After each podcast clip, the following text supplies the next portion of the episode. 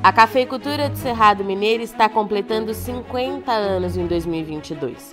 A região que em pouco tempo se tornou referência de tecnologia, sustentabilidade e café de qualidade traz na sua marca uma cafeicultura de atitude. Mas, para contar essa história nos dias atuais, precisamos então voltar no tempo, conversar com os desbravadores das terras do Cerrado Mineiro, lugar de sol quente, temperaturas elevadas e ar seco. Dono de um microclima que faz a diferença na qualidade do café, mas que lá atrás, na década de 70, também foi palco de muita dúvida e com potencial duvidoso de solo para a produção de café arábica.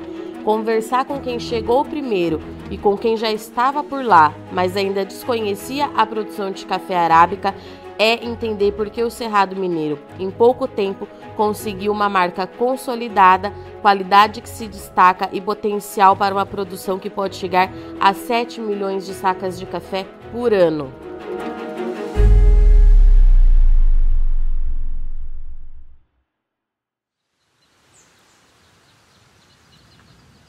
A primeira tecnologia que nós adotamos aqui no Cerrado Mineiro foi a irrigação a gente tinha muita frustração de safra, porque como o período de estiagem é bastante longo, normalmente a gente perdia as floradas, consequentemente produtividade baixa. Aí começamos a irrigar com os equipamentos que tinha na época. E eram equipamentos de aspersão com alto volume de gasto de água. Para você ter uma ideia, naquela época nós gastávamos 3 mil litros d'água por hectare irrigado. Hoje nós gastamos de 800 a 1000 litros. Então, assim, com menos água, menos energia e mais produtividade, né? Então, a tecnologia, ela nos ajudou em todos os sentidos. O primeiro foi a questão da irrigação. Segundo, a própria irrigação nos propicia a fértil irrigação, né? Aí depois, um um passo também que a gente não conhecia a qualidade que nós tínhamos. Começamos a investir na preparação dos degustadores, key grades, e aí ficamos hoje, as nossas cooperativas têm especialistas, né? E que sabem realmente valorizar cada café. Outra coisa, nossas cooperativas recebem o café, cada um na sua pilha separada. Cada café tem que ser tratado de forma diferente. Cada café é uma coisa diferente. Café é uma bebida. Então não pode ser tratado como commodity. Café tem que ser tratado da forma que ele realmente merece ser tratado. Então isso também foi uma das coisas que nos diferenciou muito. Porque a gente cuida do café do produtor separadamente. Inicialmente, é, todo mundo falava que a gente era louco porque o custo é mais alto. Mas hoje provou que nós estávamos certos. Uma pilha de café pode beber 78 pontos, 80 e 85 pontos até 90 pontos. Então como é que você vai misturar isso tudo? Né? Então esse foi um grande trabalho que fez um diferencial muito grande é, na vida dos nossos cafeicultores, porque todo esse sistema que foi criado foi para proteger o cafeicultor. Isso que é importante as pessoas saberem, porque muita gente acha que o produtor é um grande degradador da natureza. Não, nós somos um grande protetor, porque nós queremos deixar para os nossos filhos e para os nossos netos. Então nós temos aqui é, no Cerrado vários projetos. Agora mesmo nós estamos vendo aqui, acho que a placa atrás aqui, o Viveiro de Atitude, aonde a gente tem uma parceria com as universidades, com a sociedade civil e que as áreas nós estamos fazendo um enriquecimento do bioma cerrado é, e também fazendo uma reurbanização da cidade, né?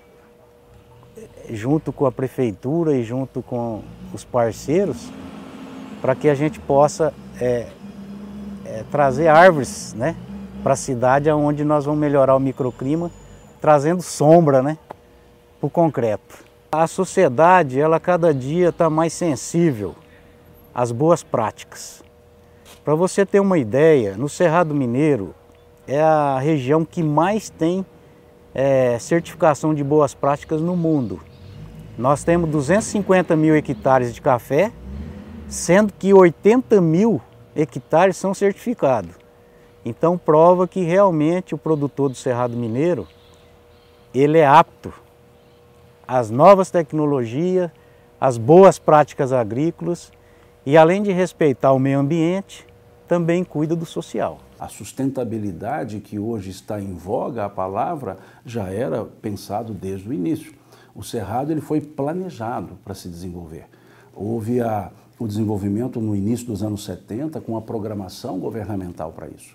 E aqui eh, as micro-regiões do Cerrado, por exemplo, o PADAP na região de Rio Paranaíba, a região do Carmo, lá com a Sul Brasil na época, a região aqui de Guarda-Mor com a Campo, a Patrocínio, Monte Carmelo, Araguari. Então, cada, cada re, região ou micro-região tinha uma programação, tinha um porquê desenvolver a cafeicultura e não somente plantar café.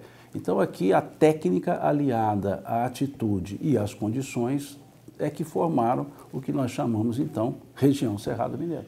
Quando se aqui se estuda, por exemplo, a questão do carbono, já demonstrou-se há tempos que, que a cafeicultura ela é, ela é carbono negativo, ou seja, favorável, né? porque a gente usa o termo negativo, mas em carbono negativo é bom, né? positivo. Então, o Cerrado já vinha demonstrando isso. O consórcio de árvores eh, e cafeicultura foi, já foi testado no Cerrado. O uso da irrigação racional, que hoje se usa mais o gotejo, que é uma racionalidade muito grande para o uso da água. Os projetos de conservação.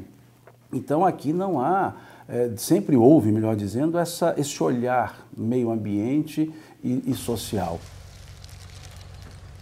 Eu sou Marcelo, e a história na cafeicultura começa desde os avós, né? Avós, bisavós, italianos que vieram para o Brasil.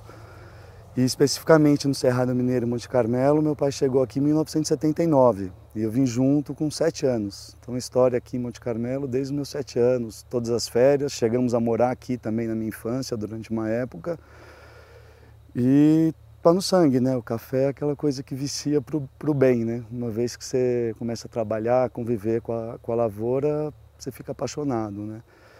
E tanto que foi, antes da faculdade eu cheguei a morar na, aqui em Monte Carmelo novamente, na fazenda, voltei para São Paulo para cursar agronomia e vim para cá. Aí já vim eu e a Paula, desde 99 a gente morando direto em Monte Carmelo.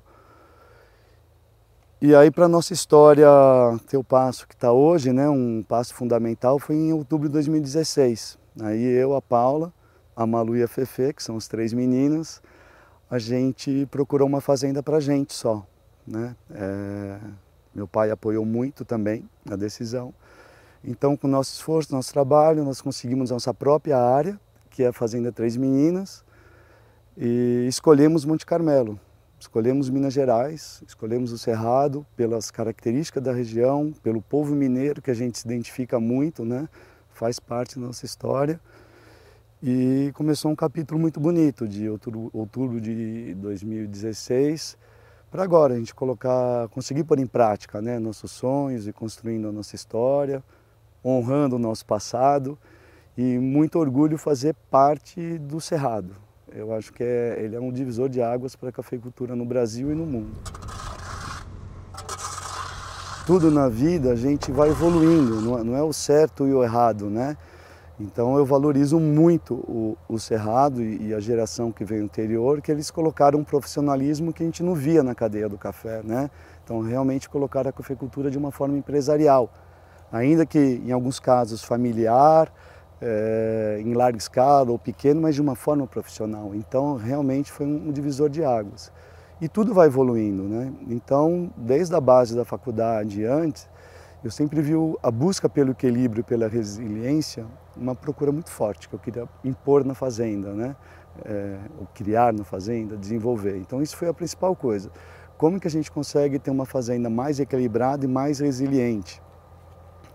Para poder ter mais lucro e impactar positivamente o meio ambiente. Então isso foi o que motivou a gente fazer um trabalho diferente. E são os passos que a gente vem, vem fazendo, né?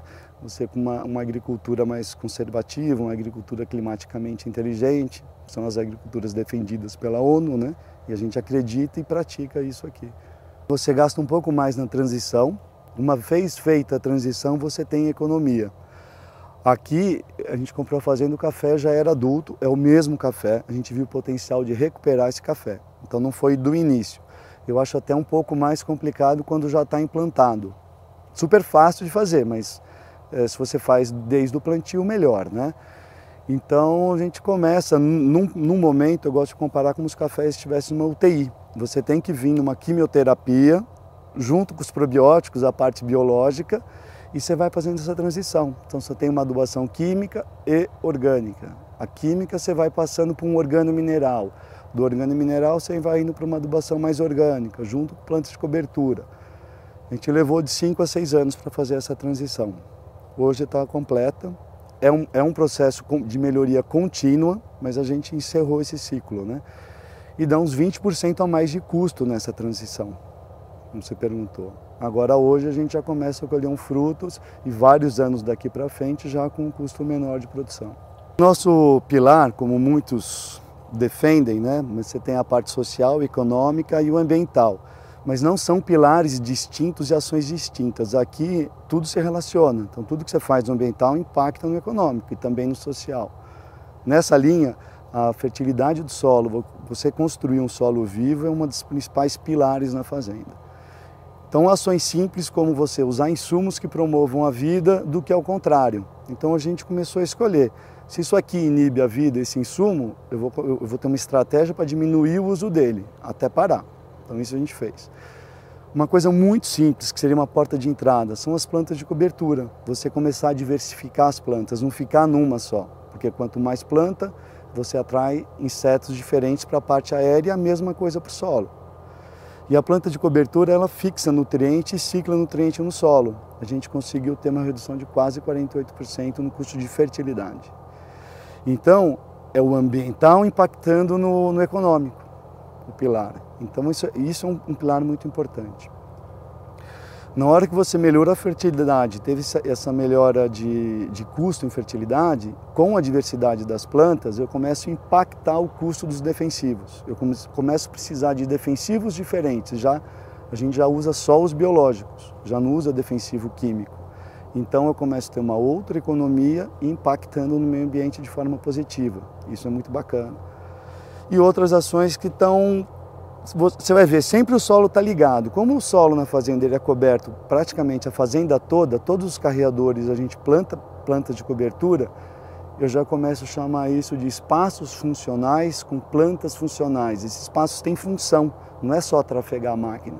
Eles servem para infiltrar água no solo, fixar carbono no solo. O resultado, a gente está abastecendo o nosso lençol freático. O ano passado a gente produziu muita água. Foi um ano das piores secas na região, córrego secando, fazendas sendo proibidas de irrigar e aqui é a nascente do Rio Bagagem. A gente não diminuiu um litro a vazão da fazenda. Então é um trabalho que a gente produz água. O terreiro nosso de café, que é grande para o tamanho da fazenda, o barracão, todos captam água da chuva e vai para a irrigação. A energia na fazenda 100% solar. Então a gente ainda é ligado à rede da CEMIG, porque as baterias são caras, mas a gente consegue produzir 100% com energia solar. São pontos, é, pequenos pontos, né, os principais de um trabalho que a gente vem fazendo. E a gente também pensa a fazenda, é muito importante, como um sistema, como uma paisagem, não é o café isolado. Um exemplo onde a gente está. Então a gente, quer, a gente quer mudar a paisagem, né? então você começa a colocar o elemento árvore mas de uma forma 100% mecanizada. Nada contra a mão de obra, mas a gente tem uma dificuldade aqui na minha região muito forte de conseguir a mão de obra. Então a gente tem que criar metodologias, processos de trabalho econômicos e mecanizáveis. Então essa aqui é um, é um, um café arborizado, 100% arborizado, com pouca sombra para melhorar a produtividade, não piorar.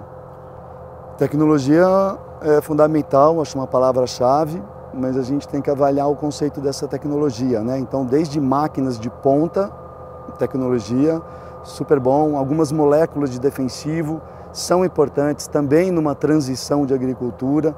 É, a tecnologia dos produtos biológicos vem, são muito importantes. E agora, a outra tecnologia que o pessoal não associa tanto, as plantas de cobertura. Hoje a gente estuda na fazenda qual planta de cobertura eu vou utilizar, qual a época de florescimento de cada planta que eu estou colocando, para eu sempre ter flor, que flor atrai o inimigo natural. Já tem flor que aumenta ou diminui o ciclo de uma praga ou de um inimigo natural. Isso é uma baita tecnologia. Então a gente deixa o ambiente com néctar e pólen para o crisopídeo poder se desenvolver. O que é o crisopídeo? É um inimigo natural do bicho mineiro. Então a gente solta, faz a liberação de crisopídeo via drone. Então é tecnologia com planta de cobertura, é, então tem tudo a ver. É, é um, sempre foi uma aliada do Cerrado e continua sendo muito forte. O resultado é consistente, a cada ano melhora, a gente vai vendo mais o nosso terroir. Na bebida, muitos falam que a gente é o que a gente come também, né? Então isso vai muito para a planta. A gente entrega muita saúde, zero defensivo químico, zero fertilizante químico, e isso passa para a bebida, passa um sabor diferenciado. É, a gente trabalha muito no nosso pós-colheita, então tem que dar consistência, não, não, adianta só o trabalho do campo, mas ele já, já é um, um grande caminho. E a gente trabalha muito com o paladar consciente, a gente está alinhado com o que o mercado quer. Não sei se é uma, uma sorte ou se é uma a gente alinhado com a tendência, mas o nosso propósito na fazenda é produzir um café bom, um café que impacta positivamente o meio ambiente e o social, gerar conhecimento, disseminar conhecimento e aplicar. Tem muita parceria com faculdade. E o mercado quer isso. O que é o paladar consciente? Essa nova geração ela quer saber o que ela está tomando. Ela quer um produto de qualidade e o que, que tem, como foi produzido, então a gente põe tudo isso dentro da xícara. Né? Os cerrados são as pessoas com atitude. Né? Então quando você tem um processo, você demarca, você tem o nosso terroir, ele só valoriza a gente, ele põe a nossa identidade para fora. Né? Tanto o Brasil também consome café de DO, como fora. É, é muito interligado e é, é fundamental para nossa estratégia, para nossa, nossa marca, para mostrar quem a gente é. Né? A sustentabilidade, eu acho que é a base no, no, no, Café do Cerrado, é uma região sustentável, está aí o trabalho que foi feito no Cerrado do carbono, né? São, fazendo que o nosso balanço de carbono em várias propriedades, ele sequestra mais do que emite, eu acho que está no sangue do Cerrado Mineiro, e como tudo é um processo, é, algumas fazendas fazem algumas ações que chamam atenção, outros ficam curiosos e já se adequam, outros querem deixar o trabalho evoluir mais, pesquisando. Mas eu vejo que tá, o Cerrado, os produtores estão vendo com bons olhos, querem entender mais. E o que a gente pode cooperar disseminando informação, a gente fica à disposição, mas estão vendo com bons olhos sim. Olha, o perfil dos cafeicultores do Cerrado é eles são desbravadores, né? Chegaram na região, mudaram tudo e eu acho que está vindo uma onda nova agora. Então não dá para dizer onde eles vão chegar, não, onde nós vamos chegar, né? E acho que vem mais uma revolução pela frente, constante. Foi a primeira do profissionalismo, né? Do empreendedorismo, o café com, com sustentável. Agora a gente está passando por uma questão sustentável a mais. E espere, espere para ver aí. Viu? Minha esposa, Paula, que faz a gestão da fazenda junto comigo, né? Muito forte, a família presente de forma empresarial. Ela tem uma frase que acho que resume muito isso, né? Que a gente tem um lucro, lucro admirável, né? Então, como é bom a gente ter lucro com café. Né? Uma coisa que você ama, é, chega a quase ser um hobby, né? Porque às vezes não está fazendo nada de pesquisa café, né? Então tá, tá no sangue, é uma paixão e você viver disso, você ter lucro com isso, ainda mais quando você impacta positivamente o meio ambiente, social. Então isso é admirável, né? Você tem um lucro que você fica orgulhoso disso, né? E o Cerrado, eu quando eu era criança, sete, quando eu tinha sete anos, eu não pude escolher, né? Foi uma escolha dos meus pais, né? Mas hoje, quando a gente voltou em 2016, a gente escolheu fazer parte né, do, do Cerrado, do, de Minas Gerais. Então é com muito orgulho, né? A gente poder, poder escolher e poder viver isso, né? A gente ficou orgulhoso. É, eu sou do Cerrado.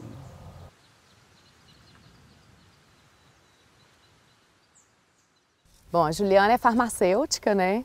É minha profissão raiz. Então eu vim da farmácia para o campo, mas a fazenda já era da família, do Rafa, né, do meu marido. E na década de 70, quando meu sogro adquiriu propriedade, ela era café. E num certo momento, ele achou viável trocar a cultura, né? passou para bovinocultura de corte leite.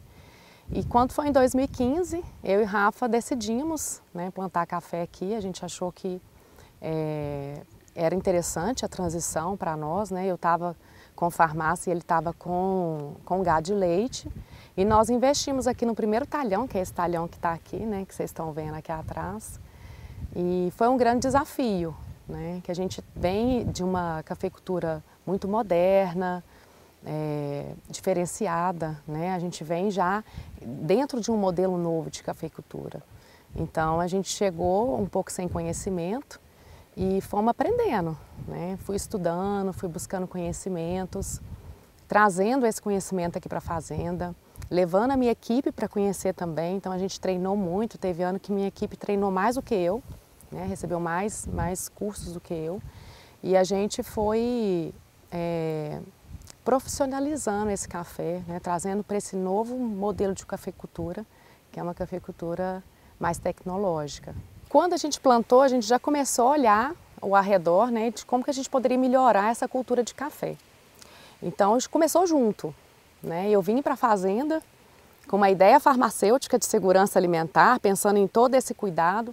E junto a isso a gente caminha com a sustentabilidade. Eu acho que é um conjunto, né? Café, qualidade, sustentabilidade, segurança alimentar. Você não trabalha nenhum deles sem estar um arraigado ao outro. E a sustentabilidade, ele traz todo o equilíbrio para esse biossistema. Né? A reserva aqui, ela não está trazendo só a fixação de carbono para nós ela está trazendo também um, uma biodiversidade de animais, de, de, do sistema né, da, das abelhas, dos polinizadores. Então ela traz todo um contexto que agrega também a cafeicultura que está aplicada nas outras regiões, junto com a cafeicultura, né, as plantas de cobertura e todas as outras metodologias que a gente foi usando para poder melhorar o sistema e deixar ainda mais sustentável a nossa fazenda. Quando a gente começou, na verdade, quando a gente pensa na sustentabilidade, não é só dentro da cultura do café, né? Uhum. Ali a gente tem o um manejo ali dentro. A gente entrou com amplitude geral, né? Primeira coisa que me intrigou é como que a gente vai ter um lixo verde, né? Que é o projeto Green Trash. Como que a gente vai processar todos esses resíduos que são produzidos aqui na fazenda? É uma responsabilidade nossa como produtor. Então a gente criou o projeto Green Trash trazendo a fossa séptica ambiental, que é o TPVAP, né? Uhum. Tanque de evapotranspiração. O ciclo da bananeira, que vai cuidar, esse primeiro sistema cuida do, dos vasos sanitários. O segundo cuida da água de cinzas, que é o ciclo da bananeira. E o terceiro é a esterqueira, que cuida dos resíduos orgânicos. E esse ano a gente está com mais um, um projeto incrementando o Green Trash. Mas então o, o sistema tinha que funcionar para reciclar todo esse resíduo aqui dentro. A gente tem responsabilidade com o que a gente produz aqui. Né? Então essa era a ideia. E a própria bananeira faz esse processo de uma forma muito sustentável. O que a gente tem que ter é planejamento.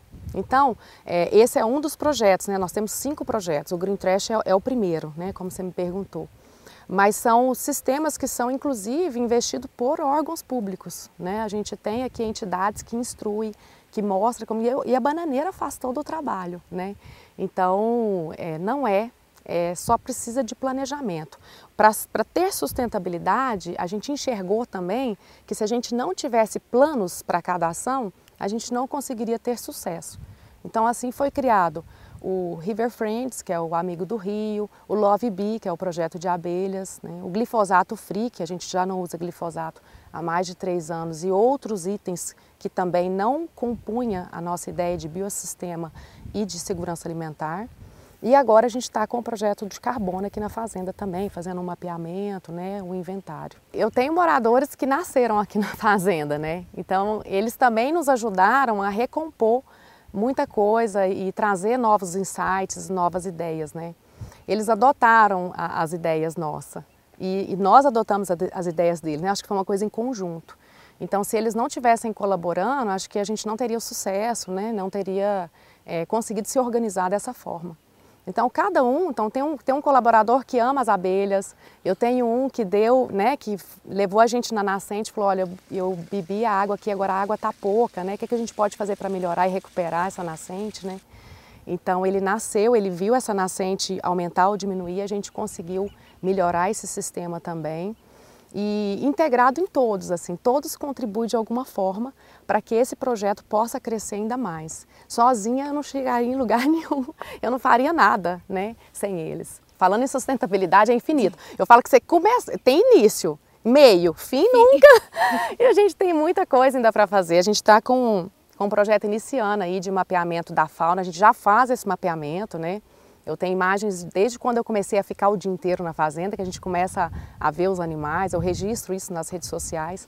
Mas agora a gente vai fazer um, um mapeamento mais preciso, né, com câmeras específicas. Para quê? Né?